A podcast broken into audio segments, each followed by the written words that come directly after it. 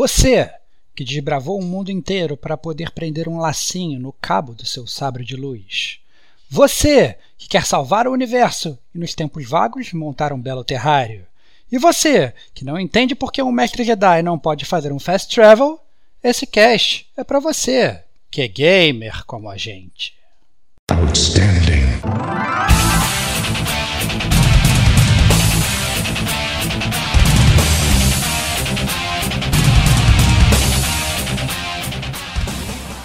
Rodrigo Estevão. I have a bad feeling about this.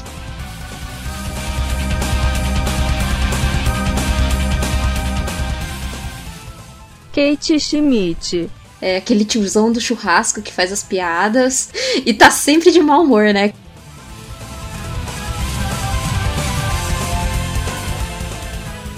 Rodrigo Domingues. Esse mapinha aí, ele é igualzinho a motoca do Days Gone no começo.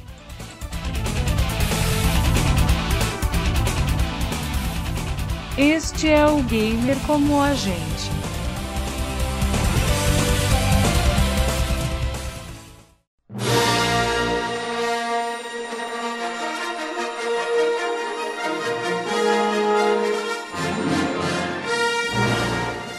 Salve, salve amigos e amigas gamers! Sejam bem-vindos a mais um podcast do Gamer como a gente.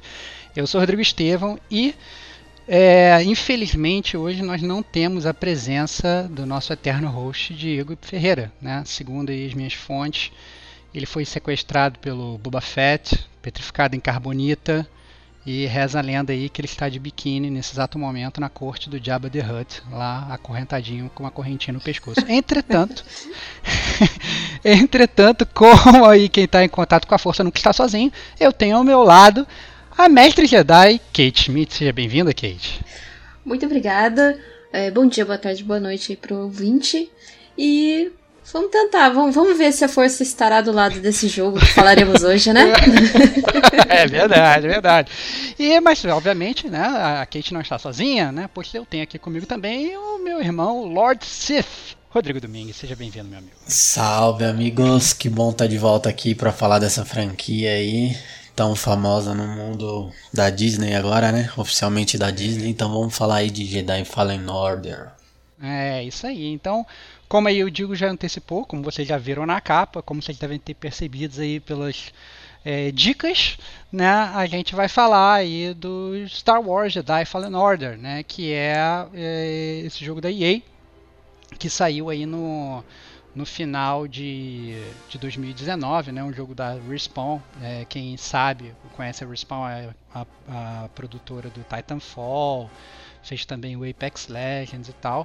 E acabou lançando esse jogo aí do Star Wars, né? É, vale lembrar que esse cast é uma resenha full, né, do Gamer Como a Gente, então a gente não vai spoilerizar vocês durante o cast, a gente vai ter uma zona de spoilers mais pra frente, né? Então, mas aí vocês podem ficar tranquilos que o editor vai marcar ali bonitinho para vocês pularem caso vocês queiram.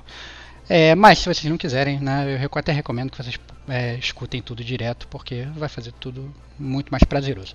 É, tava até aqui, quando eu montei a pauta, eu tava comentando aí com os meus amigos que a minha ideia é começar esse podcast assim um pouco diferente, né? A gente geralmente fala é, um pouco da dos jogos aí é, concorrentes, jogos que foram lançados no ano, de jogos de uma eventual franquia.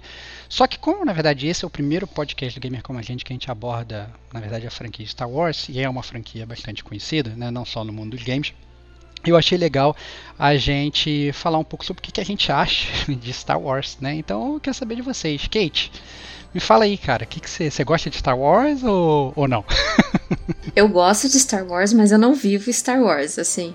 É, resumindo, eu não sou tão fã de Star Wars. Mas claro, já assisti todos os filmes, é, joguei alguns jogos né, da franquia, tanto esse, o, esse último que nós vamos falar aí no podcast, quanto o Lego Star Wars quando saiu, eu joguei, eu achei incrível.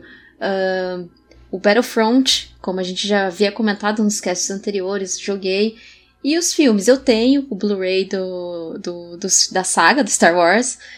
E uh, atualmente, assim, de, dos mais atuais que eu mais gosto é Rogue One. Eu não sei você, Olha, mas Rogue One pra mim é o olha, melhor. Isso, isso- isso é, isso é polêmico, isso é polêmico. Há controvérsias, Você, eu Digo, sei. É, a controvérsia. E você, Digo? Digo, eu sei que é super fanboy, tem quadros e quadros de Star Wars na casa dele, né? Que isso, cara, não me julgue assim. Eu sou nunca, mero cara. fã. não, de fato aí, Star Wars, ele tem um carinho, eu tenho um carinho muito forte pelo pela série e pela marca Star Wars como um todo aí. É, eu sou fã. Eu não me lembro agora, mas eu acho que eu comecei efetivamente pelo episódio 4 e aí vi os 5, 6 e voltei para os primeiros, que é os mais antigos, né? É, falando na ordem exata de, de cronologia do- dos filmes. Mas sim, eu sou muito fã, cara. Eu tenho muito. Eu tenho Funko, eu tenho quadro, eu tenho boneco articulado, enfim. Eu sou quase que um fanboy de Star Wars, pode-se dizer. E como é que tava a tua expectativa pra jogar o Fallen Order, cara? O que, que você tava achando que ia vir? Antes você. Você viu que ia sair o jogo de Star Wars, eu lembro de você falando, nossa, vou pegar e tal, não sei o que. Como é que tava esse hype aí? Pô, cara, por incrível que pareça, não tava tanto não. Tava em alguns dias, tinha alguns picos, mas na verdade eu, eu, eu não me recordava de um hype tão grande no jogo, porque eu não vi tanta divu- divulgação. E aí é, eu não sei se isso foi uma estratégia mesmo da, da Respawn, ou se eu tava alienado da, da mídia nessa época com tanto trabalho, mas de fato eu não vi. Aí quando eu vi um trailer, ele já tava muito perto de lançar. Eu achei massa pra cacete o fato de, de ser o Star Wars, de ter uma jogabilidade a, em terceira pessoa que fazia tempo que eu não jogava, por mais que nos últimos Star Wars Battlefront havia uma chance de você ficar em terceira, é, era diferente, era um multiplayer, enfim, não era 100% focado como esse, é, em falando de enredo. Mas eu, eu gostei muito do que eu vi na época e, e ima- imediatamente eu tentei não ver muita coisa para não pegar spoiler. E aí sim, fiquei muito afim de pegar no lançamento, mas o preço Day One tava muito pesado. E aí fui pegar esse jogo é, muito depois, aí num preço muito melhor. É, mas sim, teve um mix feelings aí entre hype e, e saudosismo. E você, Kate, tava, tava ansiosa esperando? Eu não tava muito, não. É, na verdade, eu, eu confesso que eu sofri dessa, dessa mesma coisa do Digo, porque realmente o jogo ele não teve tanto marketing em cima. Eu acredito que foi mais pelo fato de ele saiu um mês antes do, do último filme de Star Wars que saiu no cinema. O Ascensão Skywalker. Ascensão Skywalker. Isso, foi Ah. um, um mês antes. Eu acredito que a Disney queria combinar mais ou menos ali, né, o lançamento pra, pra ficar na cabeça da galera. Mas eu achei meio estranho mesmo a campanha de marketing. É, quando saiu, o pessoal tava falando no, no grupo, eu até fiquei com vontade de jogar, mas eu não fiquei com um hype tão grande de jogar. Eu esperei. É, foi boa a espera.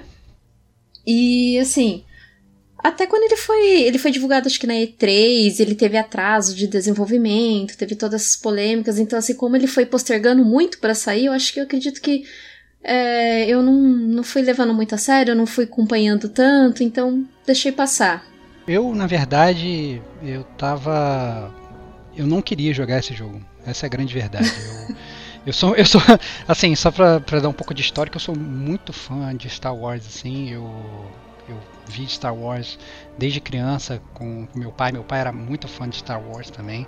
Né? Hoje ele tá aí do lado da força. Mas tá aí olhando que nem Obi-Wan Kenobi pela gente. E sempre fui muito fã e tal. E, e na verdade eu lembro quando saiu a Ameaça Fantasma, né? Então eu via muito fã dos primeiros três episódios, né? O 4, 5, 6. Quando saiu a Ameaça Fantasma, eu lembro que eu saí do colégio pra, pra, pra ver, fui direto do colégio pro cinema pra ver. Depois quando saíram os filmes remasterizados com efeito especial, eu e meu pai nós fomos ao cinema pra ver e tal. Então é, é, eu sempre gostei muito de Star Wars, né? Mas eu achei que é, essa última trilogia que saiu, ela começou a minar o meu gosto pela franquia.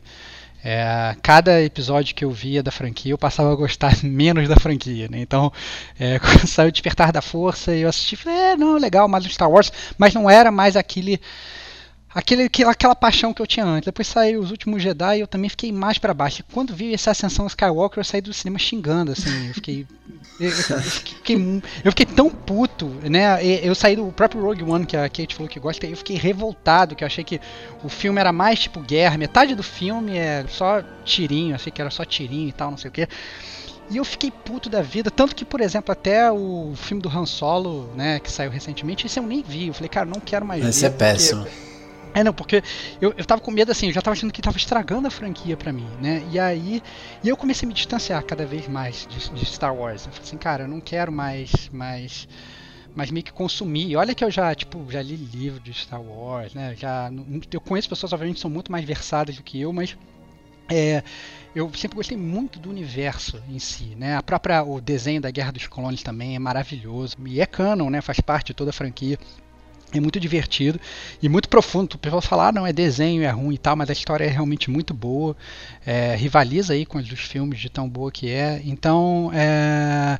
E a verdade é que eu não queria jogar esse jogo, né? Mas aí e eu, eu, eu ia evitar, eu ia passar longe desse jogo, não ia jogar. E aí, de repente, eu recebi um um presente, na verdade, né, uma, uma, uma carta bomba do Digo Domingos aqui em casa quando eu abri tinha o jogo, né? E ele me, me intimou a jogar. Eu falei, não, eu vou ter que jogar, né?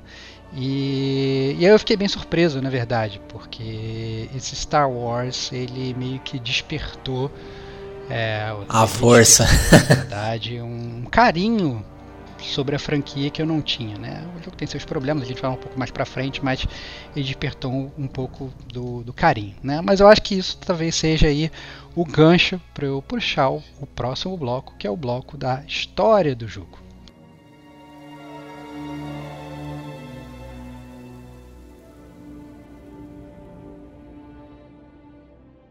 O Star Wars é, Jedi Fallen Order se passa 5 anos após o episódio 3, que é a Vingança dos Sith, e 14 anos antes do episódio 4, que é a Nova Esperança, né? aquele que surge o Luke Skywalker. Ou seja, ele se passa naquele hiato em que o, o Império está tipo, comandando totalmente a galáxia, que os Jedi foram aniquilados, que a Resistência Rebelde ainda é é tipo incipiente, né? E você controla um aprendiz Jedi, um Padawan, né, Cal Kestis, e que atualmente ele vive meio que escondido trabalhando como catador de ferro velho, né? A gente já viu isso na, na, franquia, estamos muito acostumados com catadores de ferro velho, né? E ele é descoberto pela Inquisidora, Second Sister, né? Os Inquisidores são é, guerreiros Sith que são despachados por toda a galáxia para aniquilar esses últimos Jedi e consolidar o poder do Império, né?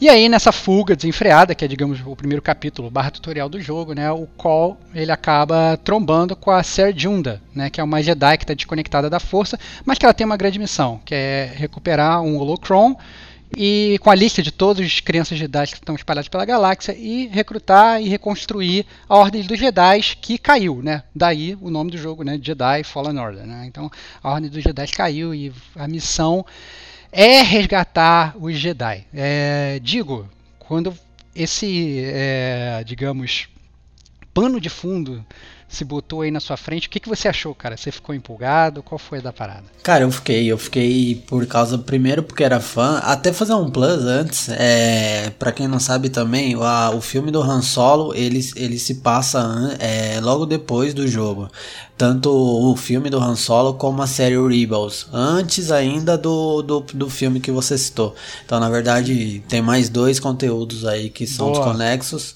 mas que é pra você ligados. ver, né? Eu sou, eu sou tão ligado no filme do Han Solo que eu desconsiderei da eu só não lembro, eu só não lembro de verdade agora o tempo, os anos, igual você citou, mas sim, eles, inclusive o Rogue One é antes mesmo do episódio 4. É, e aí, é, então quando eu vi o pano ah, é, ou você falando de pano de fundo, na verdade é o que você falou, acho que é um pouco mais do mesmo, acho que faltou um pouco sim de inovação nesse sentido. É, é muito até que repetitivo filme jogo é, intercalar muito essa questão de catador de lixo. Mas eu achei legal de início ali principalmente pelo ambiente do início do jogo. Ele dá uma ele dá uma atração muito legal para o jogo o que talvez não seja legal depois. A gente vai falar um pouco melhor dos planetas e tudo mais mas ali aquele começo eu hypei mesmo porque eu acho que a parte de comunicação era muito maneira ali você vai andando as pessoas vão falando com você é, é, enfim, o, o, achei muito massa ali no comecinho ali, quando ele joga na tua cara mais ou menos o, o que, que você vai viver, né? O universo que tá rolando. É, eu concordo. Eu achei, inclusive, que o, o início ele é muito Star Wars, né? Eu acho que não tem, tipo, as letrinhas, como a gente está acostumado, mas com exceção das letrinhas, a música de abertura e com a câmera muda, inclusive, né? Que a câmera do Star Wars, Sim. ela muda, né? Aquelas passagens de, de, de, fase que muda, que parece que botou uma barra na tela e jogou a tela para cima ou pro lado ou para É baixo isso. e tal, né? E é- isso acontece na, na abertura do jogo. Isso é muito Star Wars, né? Por mais É nave, trocando tiro. É- É, maneiro demais. É, então você olha aquilo e aí você fala assim, cara, é, no ato você é, é, tem uma identidade visual, tem uma identidade sonora que eles conseguiram transmitir pro jogo de modo que você dá play e você fala, pô, estou jogando um jogo de Star Wars. Assim, eu, eu acho que é uma característica muito, muito marcante de, da franquia mesmo, é a sonoplastia. Com certeza, que até quem não conhece muito de Star Wars sabe que aquela música é da, da franquia, sabe? Ah. Principalmente a música da, da abertura. E, e como o Diego falou, assim que eu comecei o, o jogo, que você cai naquele planeta, você vê aquele bioma, você vê o- o- os bichinhos ali, e você imediatamente já, já fica apaixonado pelo, pelo jogo, né? Porque é bonito, ele é feito na, na com o motor gráfico lá da Epic Games, que é Unreal, Unreal Engine 4, né? Que foi apresentado o 5 semana passada. E é muito bonito, não tem o que falar. O jogo é muito, E muito é bonito. muito Star Wars, né? É, é totalmente, Star Wars. totalmente Star Wars. As espécies, a, enfim, a é, as naves, a parada é muito, muito, muito bem feita ali naquele começo. É, inclusive essa coisa de planeta, por exemplo, ah, aquele planeta é deserto, o planeta todo é deserto, é, é, ele segue o bioma mesmo dos planetas do Star Wars, né? Aquele planeta é de selva, o planeta todo é de selva. É, o, assim, já que eu puxei de planeta, o que eu mais gostei foi o. Foi o. Eu não sei se tá certo eu falar assim, mas é o Kashyyyk. Kashyyyk, Kashyyyk. É, Kashyyyk. Kashyyyk. é, Kashyyyk, que é, que, é, o- que é o planeta dos Wookiees, né? É porque Isso. isso é legal, na verdade. O que, o que eles fizeram nesse jogo, é, já vou puxar os planetas, depois até a gente fala dos personagens, né? Mas acho legal a gente falar também do mundo, né? Que a gente começa a falar de Star Wars, a gente fala do mundo. Porque o, o jogo, essencialmente, você, você passa por, por cinco planetas, né? É, Bogano, Zepho, Kashyyyk, Datomir e Lum. Tem os outros planetas, tipo o planeta do tutorial e tal, mas isso nem assim, como é na verdade o tutorial e o que você vai pro final do jogo especificamente são coisas bem pontuais e não são os planetas onde o jogo ocorre, né? O jogo ocorre nesses cinco. Desses cinco, é, dois foram criados para o jogo, mas outros três já existiam, ou já tinham sido, na verdade, comentados, inclusive aparecido na, na franquia. Né? Então, o primeiro planeta, o, o Bogano, né, que, é o, que é o planeta onde o Eno Córdova, que ele é o mestre da Ser Junda, né, ele, ele te dá, digamos, você, onde você digamos, recebe a missão de, de ajudar a série, de você descobre que tem o Holocron e tudo, esse planeta ele foi inventado para o jogo. Né? Assim como o Zepho, que é também o maior planeta do jogo, que é aquele planeta que tem aquelas montanhas, aquelas ruínas, aqueles templos, exato, que você vai pegando aqueles segredos de Jedi. Os outros três, o Kashyyyk, que é o planeta dos Wookiees, né, o planeta dos Chewbaccas, digamos, né, é, ele já tinha aparecido na própria Vingança dos Sith, né, o episódio 3, já tinha aparecido no Battlefront 2, né, é um planeta muito conhecido da série. O Dathomir, ele já tinha aparecido na, no Clone Wars, né, no, no desenho, que é a Terra das Night Sisters, e ele é o planeta natal do Darth Maul, né, que é aquele Lord Sith que aparece na Ameaça Fantasma. Então, ele já tinha no mínimo sido, sido assim mencionado até no, em filmes, exceto que sem, sem ter o nome citado, né, mas já tinha sido referenciado. E o Ilum, né, que também já tinha aparecido no Clone Wars, que é o planeta onde os Jedi mineram os cristais Kyber para fazer os sabres de luz. Né? Então, é, eles fizeram é, bem, na verdade, em criar cenários que não eram.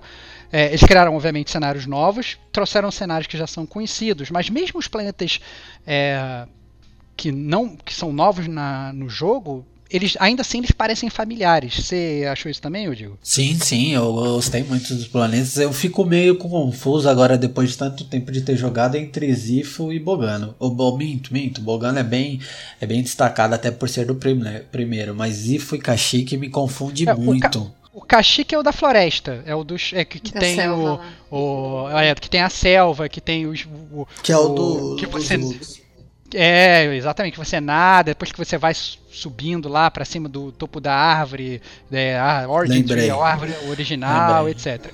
O Zefo é o que tem as ruínas, né? Que vai as ruínas com o Ah, segredo Jedi, boa, boa. que você usa, tem que usar força pra mover umas bolas e tal. Na verdade, são essencialmente os dois maiores planetas pra você explorar, né? Sim. Tanto o Zefo quanto o Kashyyyk são de longe aí os planetas que tem mais vai e volta, né? E mais coisa. Mas a verdade é que o, o jogo não é só é, feito desses planetas, né? Ele é feito também dos personagens que é, eles também, apesar de é, serem personagens é, criados para o jogo, né, eles bem ou mal, eles também tinham uma vibe muito de Star Wars para mim, né? É, por exemplo, na sua equipe, digamos principal da sua nave, que é a Mantis, você tem o Grease, que é o piloto, e você tem o BD-1, que é um daqueles androids que só fala por barulhinho, que a gente Clássicos, que a gente tá acostumado, né? Que, que funciona praticamente como um pet. E aí, vocês se identificaram? Eu me identifiquei mais com o Grease. Eu achei ele super engraçado. É aquele tiozão do churrasco que faz as piadas, né? e tá sempre de mau humor, né, cara? Mas assim, tá de mau humor, mas tá sempre ajudando. O BD-1, eu, eu achei ele muito parecido com o Wall-E do, da Disney, sabe? Aquele desenho É verdade. muito, até, muito até parecido. esteticamente, inclusive. Né? Esteticamente, total. Eu, É. Na hora que eu olhei assim, os barulhinhos que ele fazia, eu falei, nossa, parece o Huawei. E, e daí é engraçado também que você conversa tanto com esse robô, você cria um certo vínculo com esse robô, e assim, só ele entende, claro, que o robô tá falando. E Star Wars é sempre isso, né? Sempre uma relação é, humano com robô. É sempre, sempre. Uhum. E você sempre tem essa relação carismática, né, com o seu robô, só que às vezes você, te- você reseta ele, mas sei lá, você tem uma relação carismática, é até meio estranho, né, essa coisa do Star Wars. Mas sempre tem que ter. E também a gente tem que considerar que 2015, 2014 pra cá, a Disney que tomou a, a, a franquia pra ela, ela tá, de certa forma, querendo criar é, várias coisas assim, vários detalhezinhos, eh, tipo o BB-8, é, a- agora o BD-1, sempre querendo criar esse tipo de personagem bonitinho, carismático e pra ir assim na cauda do cometa do personagem principal, sabe? Então é, é muito característico da Disney fazer isso. Mas o BD-1 não, não me criou uma certa, assim, carisma Eu acho que eles fazem isso até pra vender, né, Kate? Sim, Porque, assim, Eu ia falar ó, é, total. que Totalmente. vende. Pegar, sei lá, um R2D2, que é um personagem que foi criado em 1977, né? A gente tá falando aí, né? é, Star Wars completa nesse ano. Inclusive o primeiro Star Wars, né? A Nova Esperança, é o episódio 4, ele foi lançado no dia 25 de maio de 77. A gente tá bem perto, né? A gente tá gravando o cast no dia 18 de maio. É, ou seja, vai fazer 42 anos aí na semana que vem, né? Então, é, você vai comparar, sei lá, o R2D2, que foi um personagem com- criado lá atrás, e talvez resgatar ele para as gerações mais atuais, talvez não funcione tanto. Então o que, que eles fazem? Eles vão, eles criam um Android novo, bonitinho, que faz piadinha, que faz não sei o que, e não só eles vendem boneco, como eles apresentam até para as crianças, para as pessoas mais jovens, até para as pessoas mais adultas que falam, ah, que bonitinho, e é mais coisa para vender, né? Então a gente sabe que o George Lucas, inclusive, ele ficou rico com isso, né? Ele ficou rico vendendo bonecos de Star Wars. Boneco novo e boneco antigo, né? Bom, eu gostei muito do BD1. Eu acho que ele ele tem um carisma muito forte na série, tem um vínculo muito forte com o Call. É, de fato, mais um Android aí pra vender, efetivamente, seja Funko, seja pelúcia, vai ter isso com certeza na loja da Disney. Isso é o que mais tem, não só os Androids, mas ele, a Disney costuma vender tudo, até os, os bichinhos novos de planeta. Uma vez eu fui na loja, tinha todos lá, então eles gostam de dar um refresh justamente para vender mais. Mas eu gostei muito do BD1 e do Grease, cara. O Grease eu gostei demais porque ele é realmente, é o que a Kate falou, ele é aquele seu, aquele tio solteiro que passa na tua casa no domingo, assim, pra trocar ideia e, enfim, ele é muito engraçado, ele tem o jeitão dele, a personalidade dele, mas ele é bem carismático também. Ele complementa muito bem, acho que o, o, o, o próprio squad do, do Call. Eu não gostei muito da série, Siri, né, série lá, não É. gostei muito dela não. Eu achei ela meio, sei lá, muito fria, não fria, mas eu acho Fria. artificial, artificial, é. é. É uma personagem bastante jo- não, pa- não, não tem a aparência que foi preparada. Parece que ela foi jogada ali no final da história pra contar e fazer o link com a história pro qual. Mas eu achei que ela foi bem artificial, bem programada de forma artificial dentro do contexto. No jogo, você tem vários flashbacks que mostram, inclusive, sei lá, a infância do Cole, né? Não vou entrar muito a fundo nisso, mas a verdade é que mostra o que, aconteceu com o antigo mestre dele, porque que o, o, mestre dele não, assim, não aparece no jogo em si, né? E, e, acaba que a Siri, como ela é na verdade uma uma Jedi obviamente mais experiente, já não é mais Padawan nem nada, ela acaba meio que atuando como praticamente uma mentora do Cole na, na, na jornada dele, né? Como sei lá, é, são vocês viajando pelo espaço da mesma forma que o Obi-Wan e o Luke também viajaram pelo espaço lá no, no episódio 4, né? Então é, ela vai meio que, que, te ajudando a te moldar, apesar de que ela tem os problemas dela lá com a força, que a gente vai comentar um pouco mais na zona de spoilers. Mas eu concordo com vocês, porque é, mesmo assim, ela que era para ser, na verdade, talvez o personagem mais profundo ali daquela nave, que ia, sei lá, te dar mais insights, é, inclusive, assim, vários momentos do jogo que está andando pela nave, você sai do planeta, você tem um botão para tipo conversar com o personagem, né? E aí você para para conversar e são sempre umas frases tipo, pô, aí tá sol aqui, né? Ela fala, é, tá sol. Eu falo, brother, que, que, sabe, que, que, que, lixo, entendeu? Assim, é, um, é um desperdício de, de, de enredo, de um desperdício de, na verdade, construção de personagem que poderia ter que na verdade não tem. Eles poderiam ter entrado realmente mais a fundo. Né? O BD-1, é, obviamente, em termos de construção de personagem, não tem muito o que fazer, porque né, ele só fala por barulhinho, né? fica só bibibi, bobobó. Mas, como na verdade ele acaba sendo um. Ele te acompanha, na verdade, ele é praticamente um companion seu durante a jornada, então você vai andando é, com ele, ele vai meio que te ajudando, ele vira, sei lá, o bonequinho que vai fazer você fazer tirolesa. Ele né? é o canivete suíço, né? você. É, ele é o canivete suíço, exatamente. ele é o canivete suíço do jogo, abre as coisas, corta as coisas e tal, não sei o que. É, te salva, inclusive, algumas vezes do jogo. Então, eu acho que é, é ele naturalmente acaba fazendo uma parte integrante. Eu acho que você fica. Eu, pelo menos, assim, eu jogando, eu fiquei até com, com carinho. Um, o carinho que eu não tive pelo BB-8, por exemplo, é, que eu achei o BB-8 um porre, eu, eu, eu, eu tive, é sendo, sendo, sendo, bem claro, eu achei muito chato, cara. Mas estou só rodando, tipo, vontade de chutar o BB-8. Passa o BB e dá um, uma bica nele. Fazer um gol.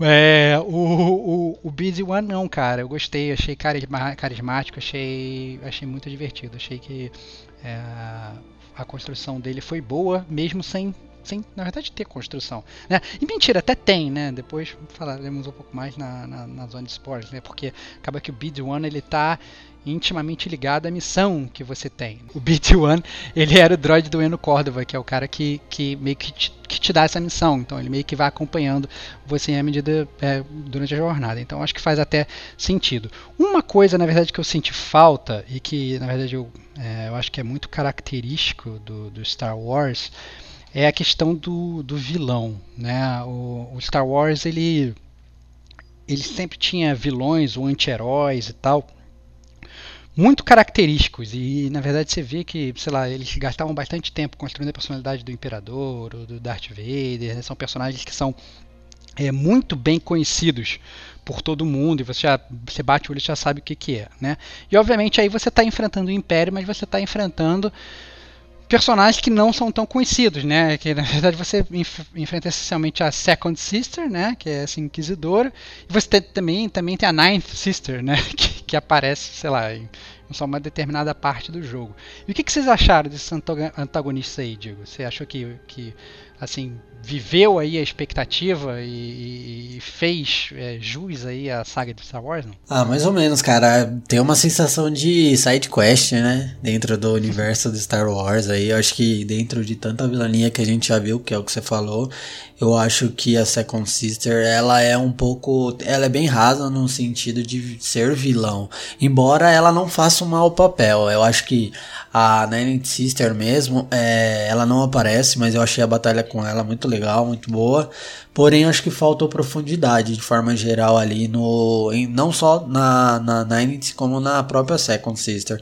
Acho que fica ali naquele disse não me disse, muito tempo do jogo e faltou um pouco mais de, de, de coisa por trás. Acho que até não teve porque eu não sei se a, a, gente vai falar na zona de spoiler, mas até pelo contexto da própria Second Sister, quem é ela, como ela se tornou, enfim, não é não ser tão diferente do que a gente possa pensar. Mas eu não. Eu acho que faltou de alguma forma, você sente que falta. Eu acho que a sensação de final de jogo é faltou alguma coisa nesse ponto. É, eu acho que assim, gostaria bastante de falar mais da, da, da Second System, mas eu acho que eu tô cada vez mais talhado para comentar na zona de spoilers. Mas e você, Kate? O que, que você achou aí da, da, da Second System? Você achou que viveu é, a expectativa ou não? Olha, eu, eu vou ficar muito com a frase que você tinha que você falou que faltou construção de personagem, faltou mesmo. É, parece que foi uma coisa jogada ali, sabe? Não, tem que ter um antagonista, tem que ter um, vilão, tem que ter um boss. Então, joga aí qualquer pessoa vestida de preto e, e com um sabre, um sabre, um bastão ali. Uh, de... Sabre vermelho. Exato, sabe? Pra, pra dar aquela, aquela coisa de oh, um império. Então, faltou mesmo essa construção, porque de certa forma, quando a gente pega um, um, jogo, qualquer jogo, você tem, tem que saber quem que você tá lutando, né? Com quem que você tá lutando, né? Qual que é o objetivo daquela pessoa. Não, tá atrás de você, tudo bem, para caçar os Jedi, ok. Só que assim, dá uma construção melhor pro personagem, porque é, é muito. É, falha também da mesma forma que falhou com a série, sabe? Então, não, não tem essa construção, fica meio, ah, que, quem que é? Nossa, da onde que surgiu? sabe? Principalmente para quem, quem sabe, entende bastante da lore do jogo. Ou se não, quem, quem não entende da lore do jogo vai pensar, ah, isso aqui é o vilão, ah, beleza, sabe? então, ok. Mas realmente, é, você já tinha, já tinha resumido muito bem. Faltou construção de personagem pro antagonista, sim. Muito bem. É, então acho que isso a gente encerra aí o, o, bloco de história do jogo, né? Caso contrário, acho que a gente vai entrar em um terreno, digamos, mais periclitante da história. A gente deixa para a zona de spoilers, mas a gente pode migrar agora para o bloco de jogabilidade, né? Que é onde a gente vai explicar como o jogo funciona.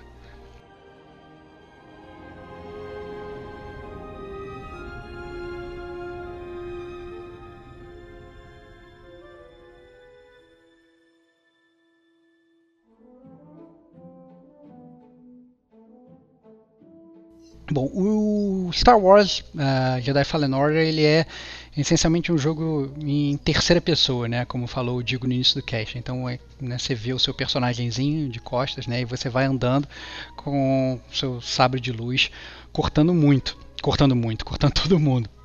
Então, assim, é, só que na verdade ele tem várias, é, digamos, semelhanças aí com outros jogos já conhecidos. Sim, sim. É, não dá para falar que o jogo não tem uma semelhança com o universo de Dark Souls. É, isso foi falado já no trailer. Acho que a, a mecânica de você dar respawn os inimigos voltarem, a jogabilidade com barra de estamina, exigindo cada vez mais o parry, o ataque preciso, enfim. Ele, ele trouxe sim essa semelhança aí. E eu acho que ouso dizer que até plugando ao que a gente falou agora, eles deixaram o enredo para depois e focaram na jogabilidade para trazer tanto isso que a galera vê como forma positiva em outros jogos.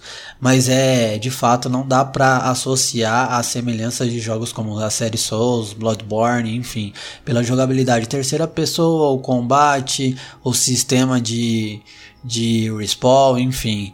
É, é, bem, é bem evidente isso no começo do jogo, já a partir do segundo, no segundo planeta ali já fica muito claro isso, né? É, não, e até assim, tem coisas que são realmente chupadas. Não só o fato de você ter, sei lá, uma bonfire, né? É, é, que na quando você senta revive todo mundo e tudo e tal. Até, por exemplo, o fato de assim, o inimigo te matou.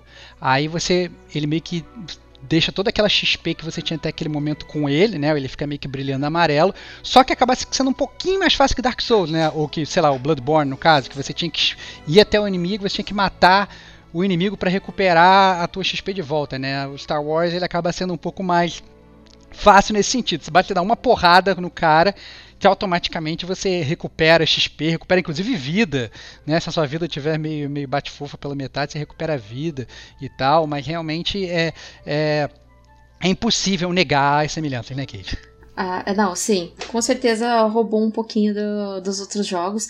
É, a respeito de jogabilidade, eu já eu já esperava uma coisa bem legal, assim, bem, bem mais fluida, porque pela Respawn, eu não sei se vocês jogaram o, o Titanfall, que é um jogo que tem uma jogabilidade muito boa, eu pelo menos gostei, jogava até o PVP deles, mesmo com ping altíssimo.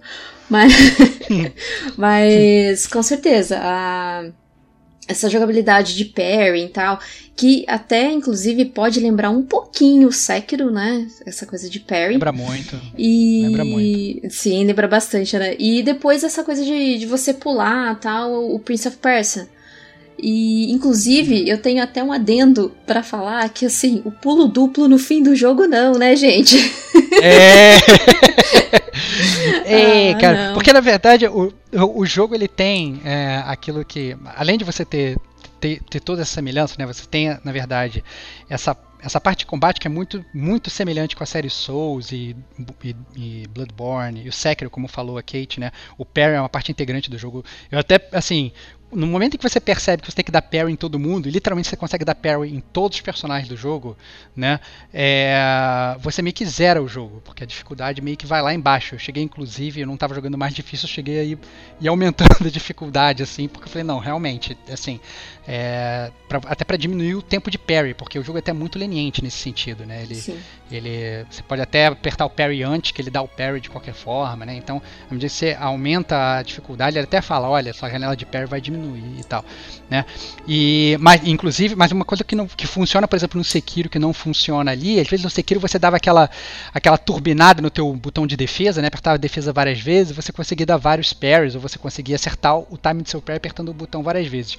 No, no Jedi Fallen Order, até para os inimigos eles golpearem mais lentamente, ele exige que você aperte meio que uma vez só. Se você meio que aperta Isso, duas ou três você vezes, cancela. o teu personagem. É, você cancela, né? Então a- o negócio não funciona legal. Eu achei, pelo menos, um pouco mais técnico nesse sentido. Achei divertido.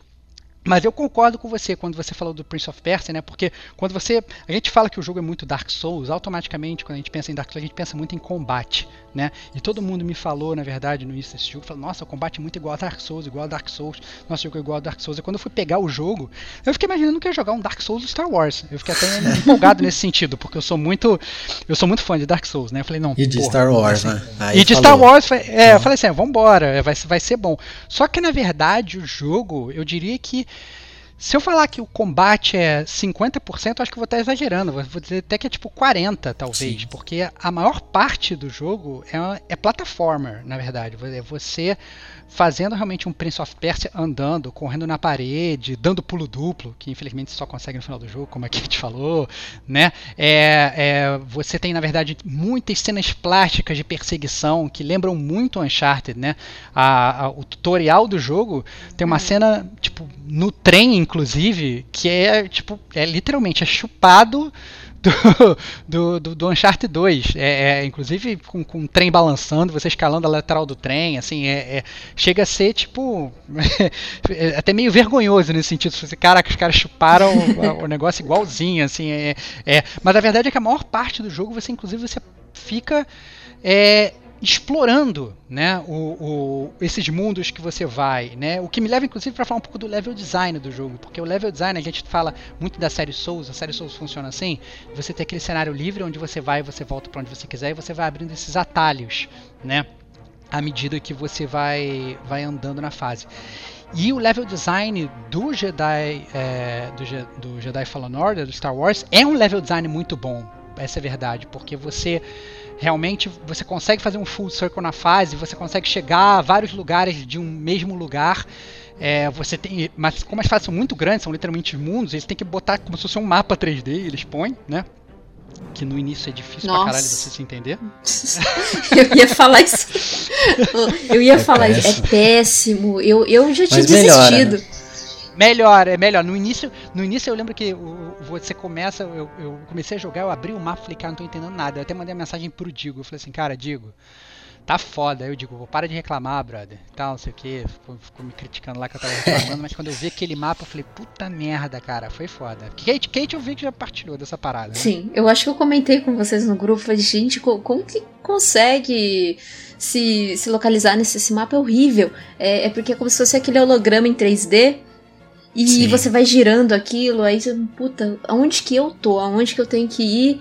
E, meu, eu achei que a, a porta lá, era é aqui. É, ruim. eu achei que a porta era aqui, mas não é aqui. Mas chegou uma hora que eu desisti do mapa, eu já não olhava mais. Eu não olhava mais, eu ia só assim na, no fluxo mesmo, segue o fluxo. É, esse mapinha Bora aí, lá. esse mapinha aí, ele é igualzinho a motoca do Days Gone no começo. Você acha uma merda nos primeiros cinco minutos, é uma merda, mas depois você se adapta. Você, você não é pode real. desistir, é verdade que você não pode Você desistir. não pode desistir. Mas é, eu achei bem bosta também. Quando eu comecei a jogar, eu sofri para entender a leitura que o mapa quer dizer. Mas aí você vai pegando, acho que você deixa de ser, deixa de ser cabeçudo ou o negócio melhora mesmo. Mas, mas pega o jeito. É no tranco. A verdade é que o, mapa ele acaba sendo muito essencial porque eu vou explicar por quê, mas para chegar na, na, na porque o mapa é tão essencial, tem que voltar um pouco atrás e falar um pouco sobre a árvore de habilidade, né? A gente está muito acostumado com isso, né? Que você é um Jedi Padawan, dá para você entender, e à medida que você vai andando no jogo, né, você vai parte tendo reminiscências dos ensinamentos do seu mestre, vai entrando, entrando em contato com é, digamos, facetas da força que fazem você se lembrar de coisas que você já tinha esquecido, como o pulo duplo, né? eu, acho que eu, esque... eu acho que eu nunca esqueceria de dar um pulo duplo caso eu algum dia aprendesse, né? Porque parece ser realmente muito útil em todos os jogos.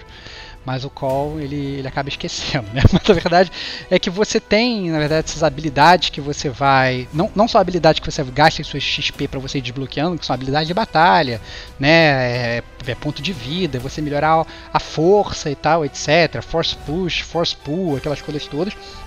Mas além disso, você vai desbloqueando as próprias habilidades da força à medida que a história vai, vai avançando. Né? E a verdade é que o jogo e todos esses mundos eles funcionam muito é, no estilo Metroidvania. Né? Você tem um milhão de secrets naquele mundo, mas você é, só pode chegar naqueles secrets. Ah, só pode chegar naquela plataforma se você tiver pulo duplo. Você só pode, sei lá, pular para aquele outro lado do penhasco se você tiver o poderzinho da força para puxar as coisas que você tem que puxar uma corda para se balançar. Ah, você só pode atravessar aquela parede de ferro quando você tiver poder usar a força para empurrar, porque você vai quebrar a porta e tal. Ou, mas o mapa é essencial porque ele não é, é chip no sentido de fazer você ficar rodando. Então ele meio que ele marca no mapa os lugares que você não foi. É, e os lugares que inclusive estão bloqueados que nem adianta você ir, que você precisa de uma habilidade X para você chegar ali. Né? Então fica vermelhinho, assim, ah não, tem aqui uma parede vermelha, você fala assim, cara, nem adianta eu ir ali porque eu não tenho habilidade para ir ali. Aí depois que você consegue aquela habilidade, a, a portinha ela fica verde, ou seja, ah não, já posso ir ali. Os lugares do mapa que você ainda não foi, ele fica como se fosse uma tarja amarela, né? Então acaba que no final das contas, quando você está explorando o mapa, quando você tira um tempo para explorar um pouco o mundo, é, acaba que o mapa acaba sendo um pouco útil por causa disso. Sim, sim, eu acho. E aí, fazendo um adendo também, tem a questão da, da árvore de habilidade do BD1, né? Do BD1, que você Isso. também tem algumas, é, alguns itens interações vermelhas que não, na verdade, são sua habilidade, mas do BD1. Seja ele conseguindo a, a tirolesa inversa, sendo uma plataforma podendo ser baixada, elevada, enfim. Tem também esse, esse é, plus aí de você destravar ao longo do jogo. Você tem a sua árvore de habilidade e tem a árvore de habilidade do BD1. Então, automaticamente você tem que. É, meio que. Você é forçado a voltar em certos lugares. O jogo já te força um pouco, né? A voltar nos planetas, até por próprio enredo. Mas aí ele te, ele te chama. É o mapa meio que te chamando para ir visitar uma área que você não podia antes. Agora que você já tem esse recurso. É verdade, porque o jogo ele te deixa livre para explorar os planetas meio que na ordem que você quiser, essencialmente, né? Quando você desbloqueia um planeta, você pode voltar nele a qualquer momento, mas a história ela te faz esse favor de mesmo que você queira falar assim, ah não, porque inclusive foi isso que eu pensei, eu falei assim, não, eu vou jogar a história toda e aí depois eu volto é, quando eu já tiver eu sempre, porque eu sempre achei Metroidvania assim, né? Eu nunca ficava explorando muito, porque às vezes eu achava que eu ficava fazendo muito backtracking. Falei assim, porra, não tenho essa habilidade, voltei até aqui à toa, né? Então, geralmente eu gosto de fazer essas coisas quando eu já tenho todas as habilidades. Só que o jogo, é, ele, eu acho que ele funciona até relativamente bem nesse sentido, porque como a história ela, ela te manda para um planeta, aí você vai para outro planeta, depois ela te manda voltar, até por conta de enredo, para aquele outro primeiro planeta e você já tem habilidades novas, naturalmente você já vai falar, não, agora que eu tenho essa habilidade eu vou passar por aquela porta e eu conseguir abrir aquela porta, eu vou conseguir usar aquela, aquela tirolesa. Então, nesse sentido acaba sendo um pouco mais fácil e faz inclusive parte da progressão, né? Porque, digamos, a história nova naquela, naquela parte do planeta, você precisava sei lá, dar tirolesa para chegar ali, entendeu? Então, naturalmente, você usa as suas habilidades para continuar a história. Então, nesse sentido, eu achei até perdoável e achei que facilita um pouco a exploração. É, na verdade, no, no começo, assim, eu fiquei meio perdida para saber aonde que eu tinha que ir. É. É porque. É, normal, normal. É, é, muito, é muito daquela coisa de, de jogos, pelo menos de mundo aberto, você sempre ter algum ícone, ah, um ícone lá, um losangulozinho amarelo que, que direciona você aí nesse caminho e até tal lugar, sabe? E, e como eu já não tava mais abrindo o mapa, que justamente é isso que você falou. Você tem que abrir o mapa para você ver os locais que você ainda não acessou e que agora que você possui essa habilidade é um, um é uma, é um local novo, né?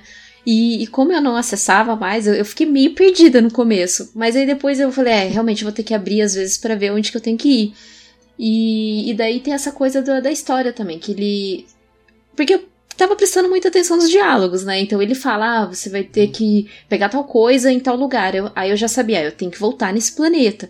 E como eu ganhei essa, essa habilidade recente, eu tenho que usar em algum lugar desse planeta. Eu só não lembro aonde.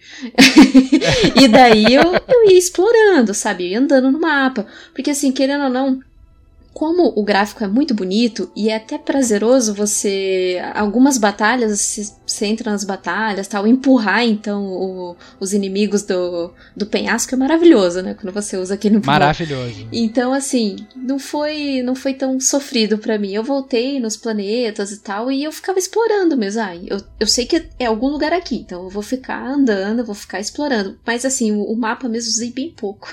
eu usei bem pouco, porque eu já tava nervosa aquele mapa. É, Kate, Kate foi heroína, porque realmente eu achei que se orientar, é, tem alguns planetas, principalmente o Zefo e, e, o, o Kashyyyk, né, que são os maiores planetas. Eu lembro que é, é eu estava explorando, aí eu, sei lá, eu pegava um secret lá que eu tinha que pegar. Aí eu falei assim, tá beleza, agora eu quero continuar a história, eu tenho que voltar para a nave. Eu falei assim, fudeu, eu não consigo voltar para a nave. aí eu começava a andar, eu começava a andar, explorar o mapa, e eu virava o mapa, gira o mapa, no mapa tem vários níveis, né? Você sobe o mapa, tipo, é, nível de cima, isso, nível isso. de baixo, nível do meio. Aí eu comecei a mudar, mas calma aí, como é que eu chego nesse nível 2 aqui? Eu começava a procurar, às vezes achava com uma escadinha, uma linha e tal, que conectava o andar de cima o andar de baixo.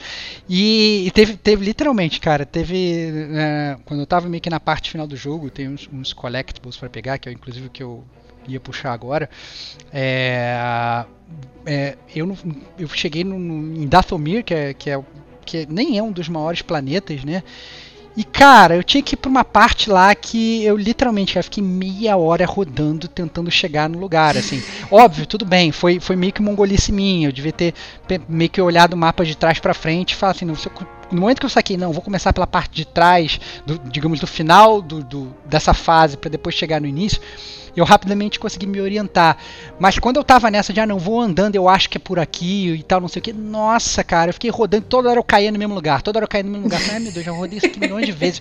Eu tava puto da vida, eu falei assim, não tô acreditando, cara. Então, assim, eu acho que tem que fazer um mapa te ajudar, mas até você entender como o mapa funciona é realmente complicado. E acaba que você tem que usar muito o mapa por conta dos collectibles do jogo, né? Porque eu acho que, de longe, esse é um dos jogos que mais tem collectibles, só que são os collectibles que meio que não serve muito para muita coisa, que a maior parte aí tem cosmético, né, eu digo. Pô, a parte de colecionável, ela é bem, bem fraquinha. Acho que a gente já tinha tido uma prévia dessa no Detonando Agora, onde o Thunder falou. Mas é aquela coisa, né? A gente escuta o recado do amigo, mas a gente paga para ver. Então a real é essa. e aí a gente vai pro jogo, cara. Mas assim, eu imaginava que sim, fosse meio que inútil e tudo mais, mas eu achei que era metade daquilo que a gente faz.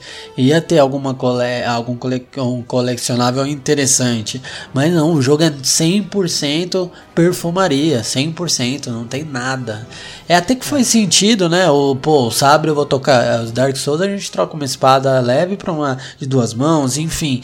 Mas é. O sabre não tem tanto, tudo isso, mas cara, não, sei lá, tirasse, não, não ficou legal. Acho que, achei que ficou bem ruim mesmo como ficou. É, eu acho assim, que se você pega um, um coletável que é para mudar a cor da sua roupa, no mínimo o jogo tem que ser online para você mostrar para alguém aquilo, entendeu?